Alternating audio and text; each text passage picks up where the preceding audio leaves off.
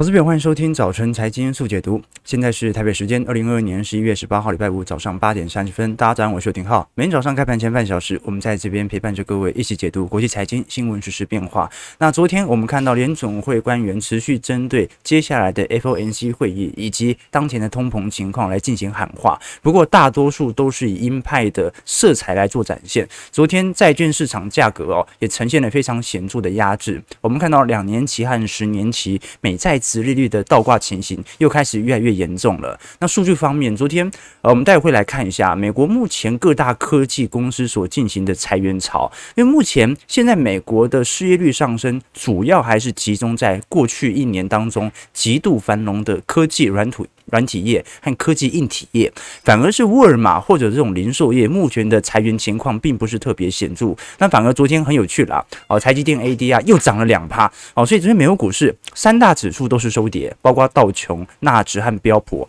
仅仅只有费半逆势收红了一点零五 percent。那我们看到昨天在九点半，大家比较关注的讯息，其实是这一次，呃，在联准会当中啊，具有票尾的。啊，票权当中最为鹰派的角色是美国圣路易联准会总裁布拉德。那这次布拉德表示说，到目前为止，货币政策立场的变化似乎对于通膨的影响有限。换句话说，他认为目前通膨下来，并不是因为货币政策的紧缩力道所造成的，并不是因为升息所造成的，是因为。供给的问题正在缓解当中。那他也认为基准利率哦，目前还不认为能够有效的完全打击，让通膨回到两趴水准。所以他基本上也通过接下来的路径表示啊，如果是他的话，他愿意把基准利率在二零二三年调升到五个 percent，甚至到七个 percent 之间。哦，那这种谈话就是非常鹰派了哦。谁会想到基准利率有可能会升到七趴呢？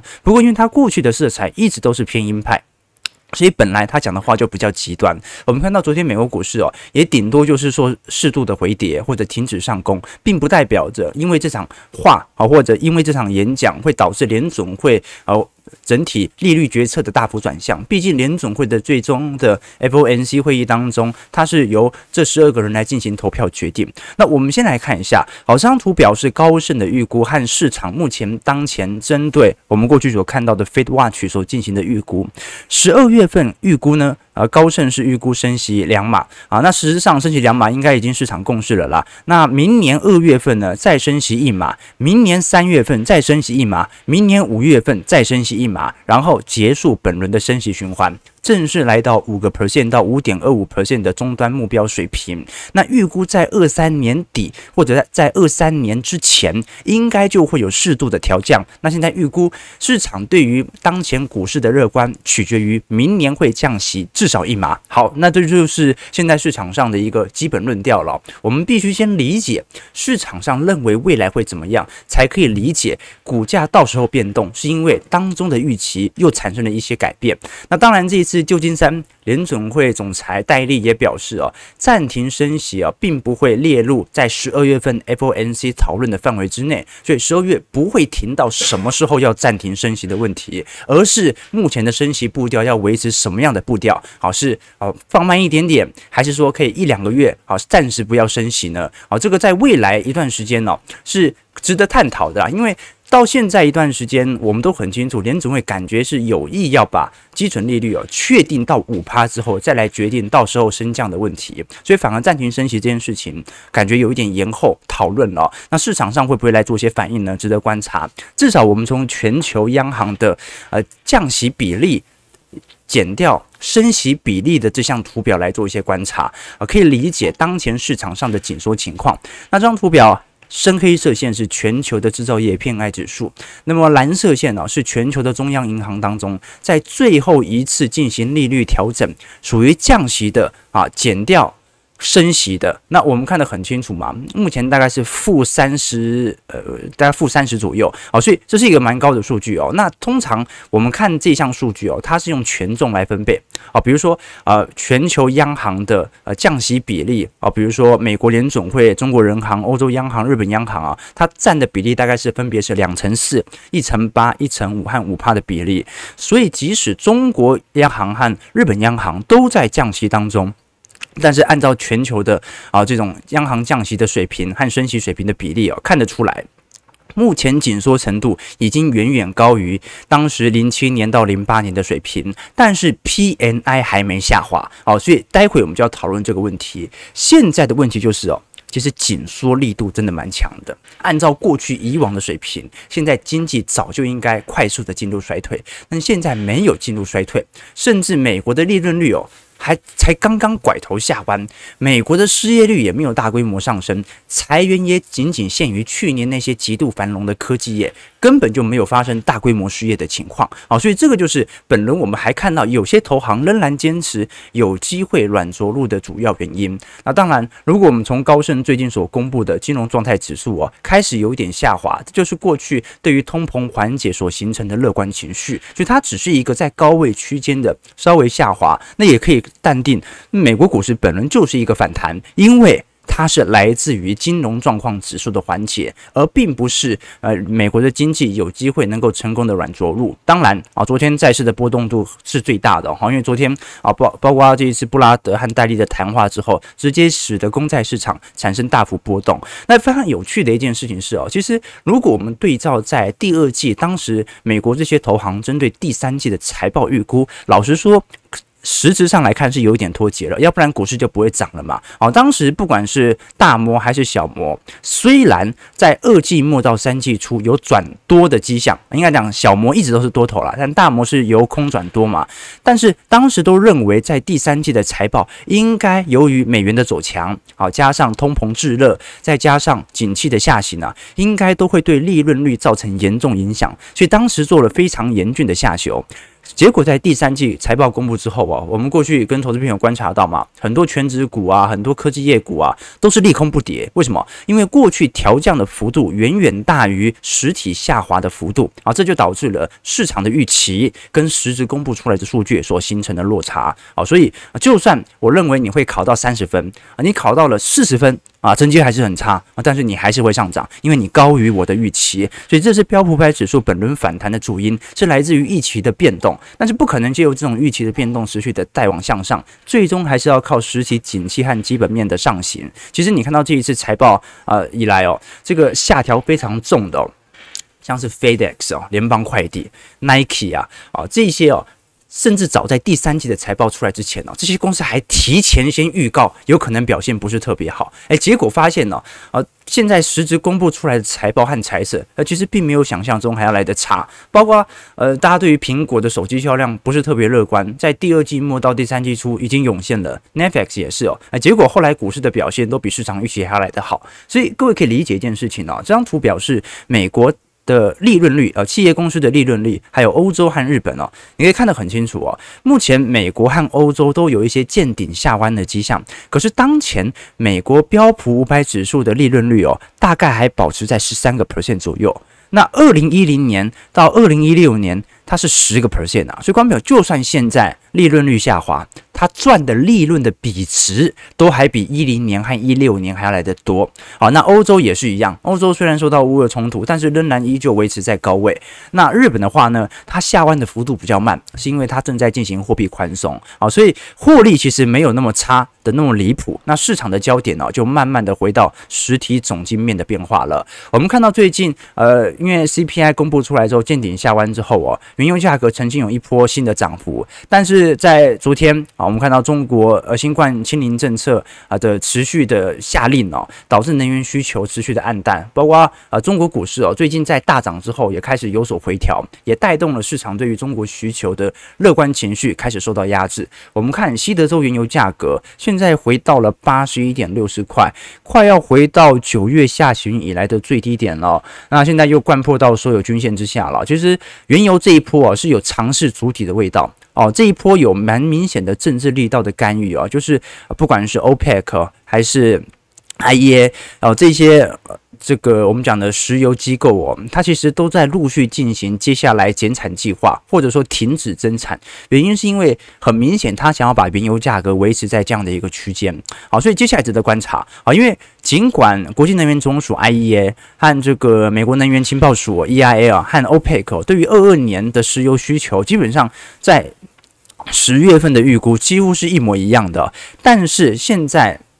再度产生了分歧。哦，就是到十一月份，我们观察一下这个现在 IEA 和 EIA 认为原油的实质需求啊可能会稍微有所提高，那接下来就要呃有所下有有所提高，所以它必须要进行适度的增产，但是欧佩克就不这么认为了，所以全球库存的情况现在又开始产生脱钩，好不容易在十月份大家共识一致了，所以就变成市场上的政策动态就越来越多，那这也是未来的一个变化了，我们。只能说大宗资产价格的下跌哦，势必会伴随着经济衰退。可是，如果政治力道的干预选择在经济衰退的同时哦，提前进行减产，提前进行预估，那这个时候原油价格就不一定能够险峻的下行了啊。这过去我们讲说，这个供应链过去是比较落后敏感的，就是啊，景气下行了，才发现不小心生产太多，紧急停产，好，结果发现手上一堆库存，搞得自己要每天降价销库存。好，那现在。这些供给商也越来越聪明了，先预测景气什么时候衰退，提前减产，以防自己库存过多啊。尤其科技产品哦，啊，原油也有这个问题啊，原油有变质性的问题嘛，你开采过多，哎，明年不能用。啊，iPhone 也是，今年生产太多，哎，明年大家都换新机了，谁还用你这个旧 iPhone 呢？啊，当然啦，有些人会专门用旧 iPhone，但是我的意思是，啊，科技产品它都有比较显著这种库期周期的有效性和时间性。好，那我们就来观察昨天大摩所出炉针对二零二三年的报告，可以来观察一下，因为大摩一直是一个指标性的投行，原因是因为我们不得否认一件事情哦，大摩在二零二一年把台积电目标价调到五百块以下，为什么？它是全面看空全球景气的，好，所以二零二一年一整年美国股市在上涨，他都没有买，好，那现在事实证明，啊，他没买，他没赚到，啊，他也肯定没赔到，而且呢，目前的点位因为已经继续进到二零二零年末了嘛，所以有很多投行看多投行其实是被套在二零二一年的高点的，那大摩不得否认的一件事情就是他出炉的报告至少符合现实市场的变化，那大摩始始终认为。这一次在二三年的经济水平哦，它不至于会系统性崩溃，而且美国的经济应该会比欧洲好一点。但是美国能够实施软着陆的几率仍然是十分渺茫的啊。他认为在二三年呢，应该会至少两个季度以上呈现负增长，那在二零二四年第四季度才能够有比非。比较明显的反弹，那其实我们看得很清楚。如果是从全球的通膨率来看的话，其实已经正在放缓。所以大摩认为，明年大家关注的应该不是通膨问题，明年大家关注的是联准会什么时候会愿意就经济而采取降息措施。那按照当前的情况，我们看到，其实整个呃美国的通膨在二二年已经完全见顶下弯了，可是其他地方就没表现那么好了。像是英国最近十月份通膨率出来了，接近十一个。百分点呐、啊，哦，那欧元区因为乌俄充足的部分可能会维持的更久，所以现在的最大的问题是，如果美国能够有所控制通膨，全球真的能够跟随着美国能够往软着陆哦，或者说往经济下行周期，然后度过本轮经济下行周期，回到牛市区间嘛？因为各国的情况其实远远都比美国当前的经济形势还要来得更加严重，所以这是第一点。好，大摩会认为说，虽然新市场最近有超杀的余力哦，但是要很清楚，可能在二三年，如果我们就基本面跟股市面的联动哦。很难确保，呃，海外市场的表现能够比美国市场表现多好啊！这个是第一个论证。那第二个论证呢，是关于通膨减速的情况。那我们过去跟投资朋友看得很清楚哦，这个核心通膨是本轮通膨难以下行的主因。那最近我们看到绿色区块是服务和能源价格，其实有非常明显的下弯了。它预估在二零二三年第一季，几乎由食品和能源所形成的通膨就会完全消失，到时候就是完全由核心通膨来支撑。而核心通膨的支撑，可能预估要到二零二三年中旬才会有。明显的下弯，原因是因为明年中旬到时候，因为今年基期很高嘛，到时候就是基期效应，很自然就会下滑了，对吧？好，你现在一百块都已经涨到一百一十块了啊，那明年维持在一百一十块，通膨也会往下掉嘛。好，所以这个是呃总体通膨哦，大摩认为在美国已经完全经过了峰值，那接下来就是看呃随着基期效果对于核心通膨的压制力度哦，那我们看得很清楚啦，在整个二一年呃。我们二二年、二一年，其实通膨在中旬的时候都是非常高的啊，所以基本上你要看到那种严重的下滑，那就是要等时间到去年的那一波高峰哦，这样从机器角度才会有比较显著的下滑，也看得出来哦。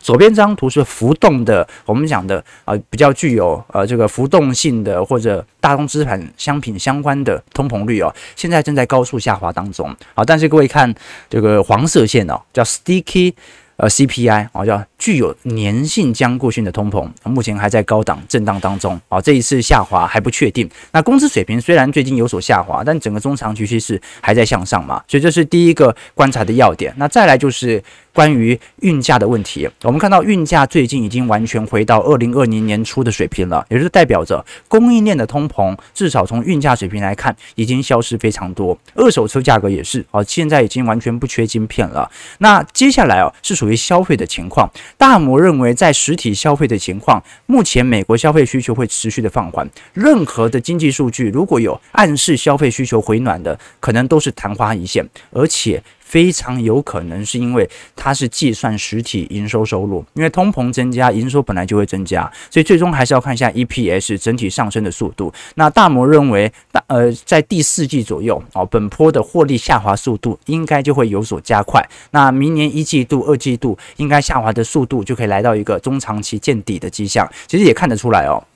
这张图表示，美国的信用卡的债务消费量目前已经超过了零六年和零七年的高点了。这一波上升速度很快哦。那有些人会把这样的数据解读成目前消费市场情绪的持续乐观啊，但大摩把这项数据哦视为比较严峻的警讯的信号啊，那就是美国人现在手上。极度缺乏存款，哦，那也使得我们看到的储蓄率正在高速的向下滑落当中。那么储蓄率没有了啊，户头里面没有存款，该怎么办呢？那就要借钱，好，所以就开始刷信用卡了。好，那信用卡最近的消费量正在急剧的上升，所以它到底是暗示着美国的消费依旧强势，还是美国的消费已经来到崩溃边缘呢？好，大摩肯定是认为是后者的。再来是房地产的问题，那房地产。大摩认为，当前也不至于会来到泡沫破裂的迹象，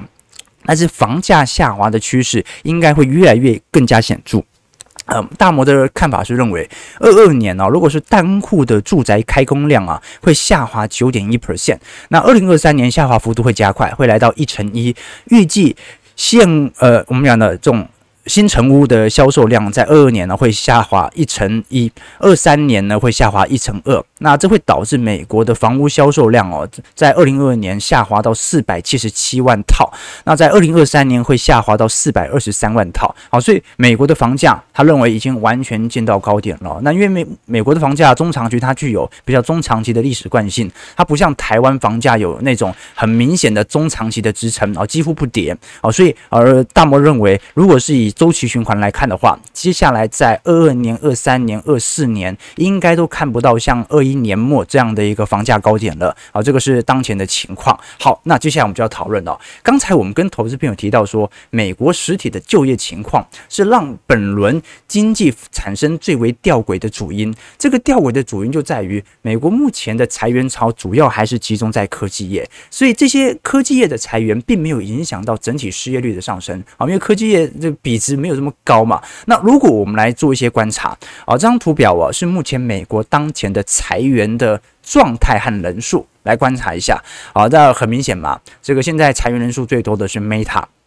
裁员比例大概占了一成三的啊公司人口哦，那裁员人口一共有一万一千人，Amazon 裁了一万人，不过仅占总人口的三趴，Booking 啊 Booking 大家知道哦，它是线上的订房软体哦，这个裁了。两成五的人口裁了四千三百七十五人，Uber 裁了三千七百人，Twitter 啊裁了三千七百人啊，几乎是呃总公司人口的一半了。那 Better.com 哦，哦，它是做美国房地产贷款公司销售的，裁了三千人，Groupon 哦。是我们过去所提到的全球最大的团购网站啊，它就是专门提供一些 coupon 那些优惠券的，然后让大家一起订购哦，啊，也裁了两千八百人，而且裁是裁了四成四的员工哦。Peloton 哦是做美国的健身器材的，然后你像是 Klarna 呃做这个呃嘉年华，我们做的美国的这种游轮啊、旅游业啊，啊或者我们看到这个 Booking 哦是做教育平台的，然后。很多不管是比特币、A B M B 啊，或者我们看到的 Agoda，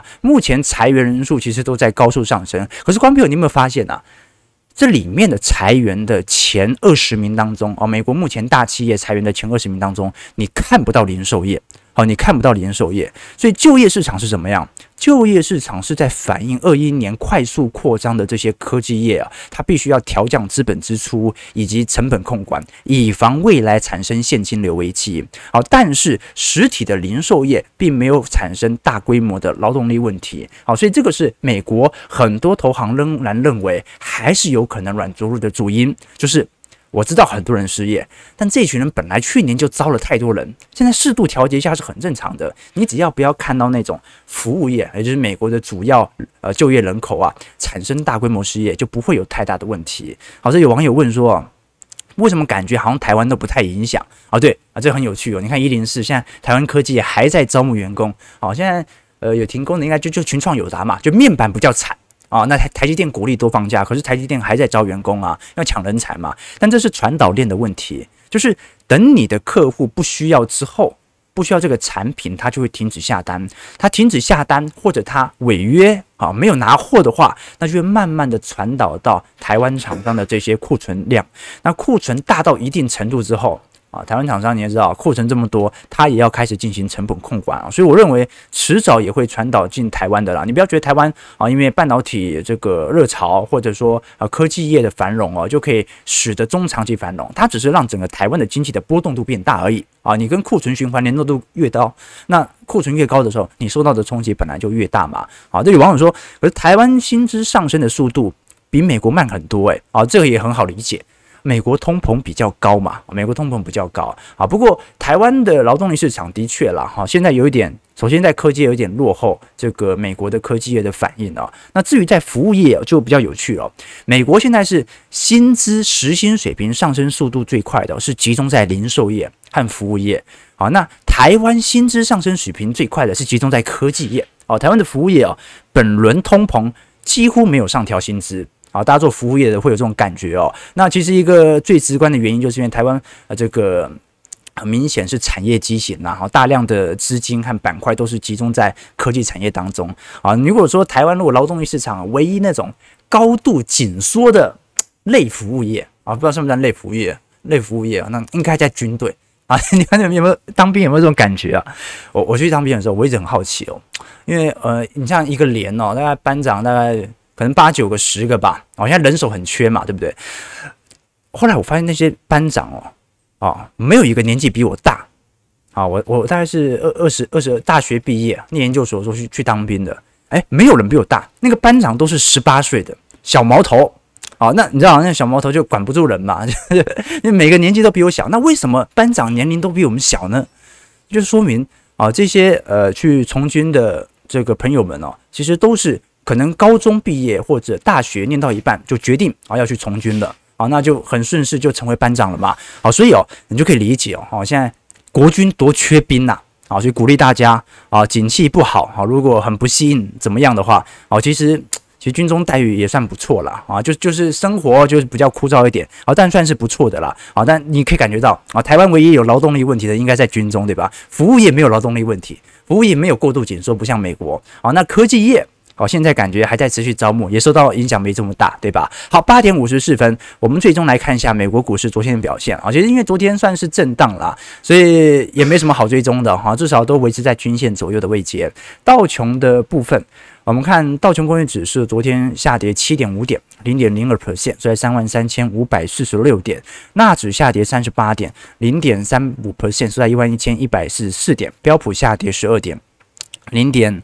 三 percent，收在三千九百四十六点。那昨天表现最亮丽的是费半哦，费半上涨了二十八点，一点零五 percent，收在两千七百一十九点。那反而有趣的事情是啊，昨天其实费半普遍成分股也没有表现多好。你像辉达跌了一点四趴，应材也才涨零点二趴，Intel 涨一点二趴，美光跌零点二趴。哦，那到底昨天是哪支成分股带动费半上攻呢？哎，台积电，台积电昨天上涨了二点五六 percent 啊。啊，昨天持续受到市场上呃散户情绪的持续拉抬哦。那我们可以看到，你像辉达昨天公布第三季的营收哦，是比市场预期还来得好的啦。不过股价拉升也没有特别明显，因为这一次主要还是来自于呃辉达在第四季的财测哦比市场预期来的低哦，但是第三季比市场预期来的好，那就变成了现在不错啊，那以后可能表现不是特别好。我们看到，如果是以当前的啊费城半导体指数跟这些晶片股的比较哦，费半现在大概跌三成二左右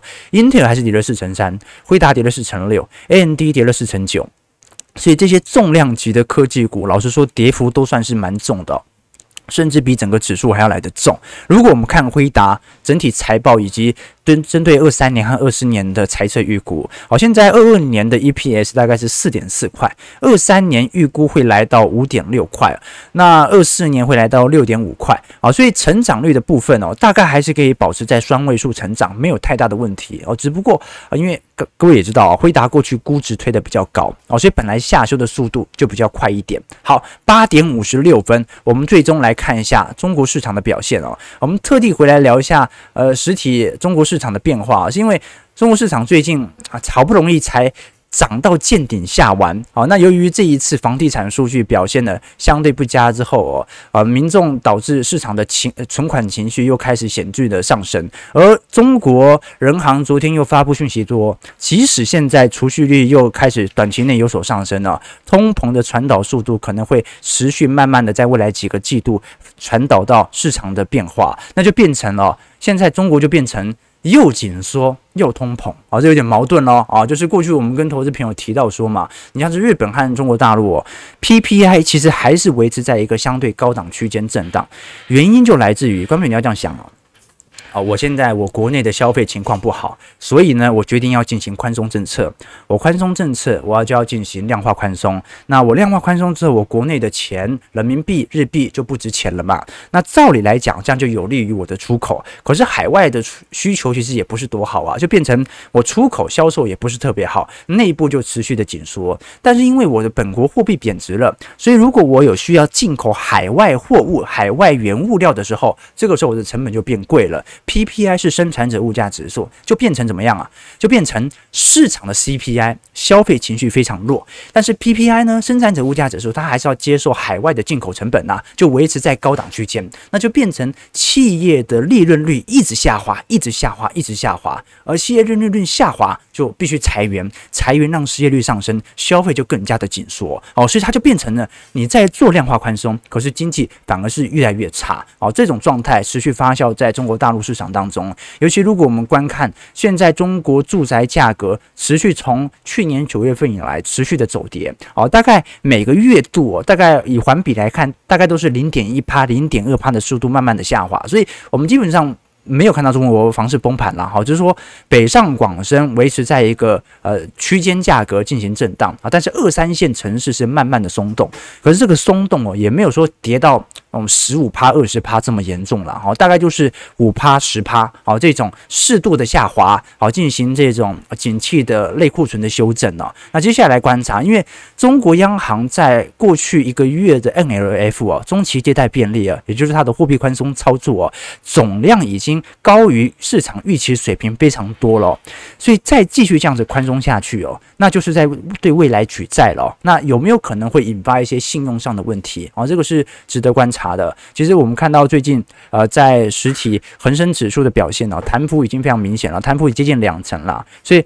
就算它是一个跌升的反弹，这个这一波乖离都是已经拉得过高了。那啊，香港股市的中长期下跌，它是取决于中长期资金的流出，所以基本上就算是反弹啊，只要这一批过去流出的资金没有回来，那基本上也很难想象它这一波反弹行情能够持续多久。我们过去跟投资朋友分享过新加坡币的变化嘛，新币今年啊，新币不是联系汇率制度哦，新币今年就跌一趴而已，就贬一趴。哦，台币、韩元都贬的都是这个一成五、一成六左右啊！啊，日币贬了快三成了。那为什么新币它并不是采用联系汇率制度，但是只贬一趴呢？那就代表着有大量的资金不断的流入到新加坡市场嘛。好，那现在来看，啊，难道会是台湾吗？台湾也有可能呐，可能有点两岸局势啊，有些有钱人做一些资金的呃这个避险效果啊，但是。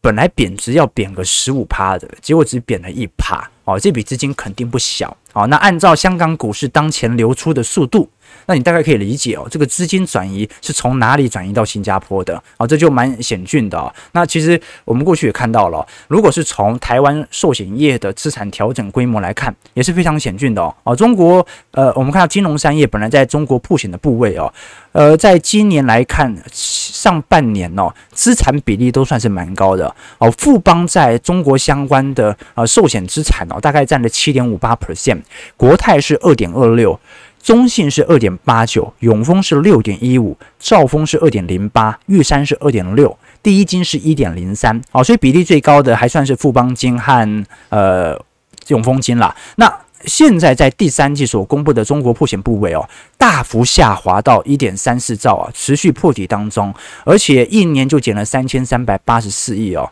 哦，我们看到银行对中国破险哦，现在剩到这样的一个位阶。相对于去年哦，几乎是有接近一成到两成左右的年减幅度哦，啊，所以各位可以看得出来哦，好，现在台湾的这些寿险业也在积极的进行啊铺险部位的呃铺险部位的减少。那最后我们看一下台北股市，台股的部分啊，昨天外资终止了连四买啊，三大法人土洋对坐小卖了四点二三亿啊，昨天算是一个止步休息的状态。不过蛮有趣的是，昨天留了一百零五点的下影线哦，啊，昨天这个多空。对做蛮明显的，中长小跌两点啊，三大法人呃土洋对做。那我们如果观察国际资金流入的比例哦，是蛮明显的感受到台湾在过去一段时间资金卖压过多之后的回补哦。我们看到，如果以韩国市场来看的话，至少它在二二年的卖超力度哦，不像台湾这么明显。好，那呃台湾在二二年的加卖力度是非常大的哦，那现在开始有所回补的效果。可是如果我们观察，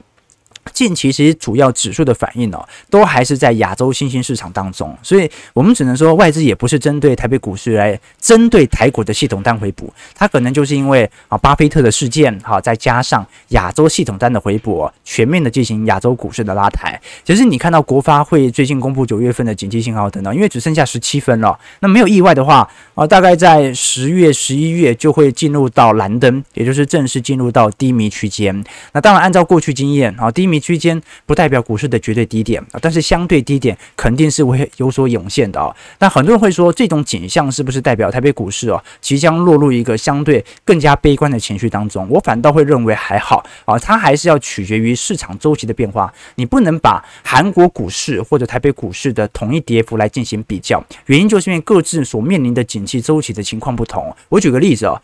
你想想看哦，日本进行货币宽松哦，那照来讲，它出口应该表现不错嘛？诶，结果没有，日本已经连续十五个月贸易出现逆差了，从去年九月份到现在哦，所以观众有很明显哦，日本连续十五个月进口的金额远远比出口的金额还来得多，资金不断的从日本开始流出，所以。就算景气这么差，日股也没跌，为什么？因为它在做货币宽松嘛。哦，所以各位投投资朋友可以看到比较显著的景象啊，那就是啊，现在针对全球股市的连接哦，这个脱钩度算是蛮显著的哦。不管是中国市场跟美国股市的脱钩啊，美国经济跟中国经济本身的脱钩，都是一种现象。所以我觉得最终哦，你按照全球的资产投资的步调，还是要按照整个实体大周期。我过去跟投资朋友提到说，就算巴菲特买台积电，你还是要知道哦，这张图表是巴菲特本身的现金水位的变化。过去我们跟投资朋友提到说，巴菲特虽然在第三季买台北股市，哦，但是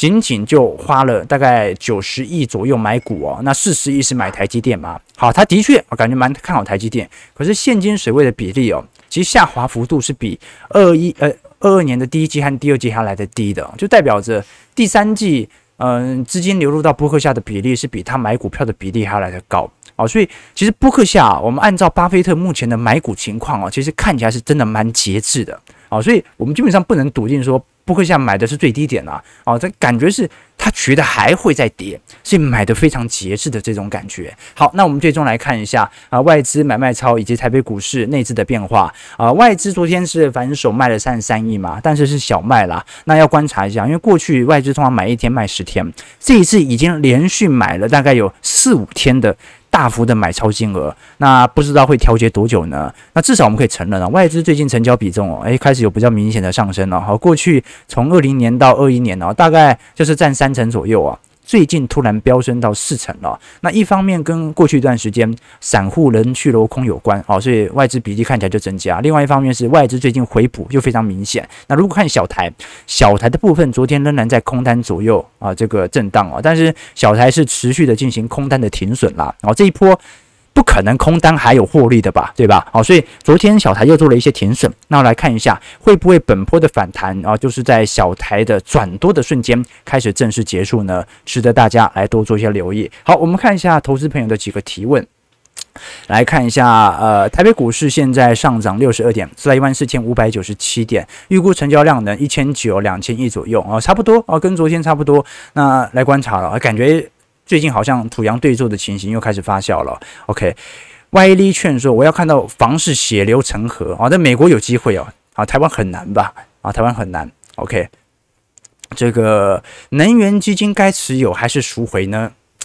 如果是按照周期的角度哦，呃，我我我会我会觉得说，你如果中长期去思考的话，股市在中长期的上升格局当中，曾经面临原油价格二三十块。也曾经面临原油价格一百五十块，那不管怎么样，股市中长期都是一个上行区间啊，所以能源资产它不能隐含着。呃，全球如果股市中长期向上，原油价格就必须持续向上哦，因为原油它只是能源资产的一环啊，这个是我的想法啊。简单来讲啊，就是能源的周期角度我比较难分析，它跟短期的政治上的减产和增产计划比较有显著的联系。OK，这个圣诞假期零售业急需用人呐啊，所以明年失业率会不会上升就很难说了啊，就倒是没错了。OK 啊，扫地就有钱还不错。哈，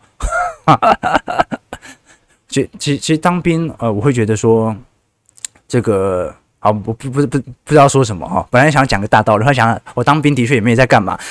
好了好了，就是零七分呐。我们今天本周啊，其实就是聊描述一下在整个国际市场的概况和变化。但是我一直都跟投资朋友分享过，作为周期投资者，市场乐观的时候，我们一定是比较谨慎的；市场悲观的时候，我们当然就是比较大胆一点点的。好，所以。台北股市、美国股市哦，最近的反弹行情这么剧烈哦，不管它最终会不会回落到牛市区间哦，你都可以完全针对当下的情绪指标来做你基期指标或者资金建仓的判断啊。每个人他都有自己一套的资产规划，但最终取决于你在中长期的成本价能不能远远低于呃我们看到的投资人的平均水平。那你要如何确保你买的绩效可以超越大盘，你买的成本价可以比大多数人来得低呢？那你一定要在他们恐慌的时候买，你一定要在基期下滑的时候买啊！你等到基期上行，等到啊这个牛市结构固定再买的时候，那很抱歉啊，你就完全无法做资产分配了，完全无法做资产配置了，你就完全只能做短线操作了啊！所以这是我的想法。好，九点零八分，感谢各位今天的参与。如果喜欢我们节目，记得帮我们订阅、按赞、加分享。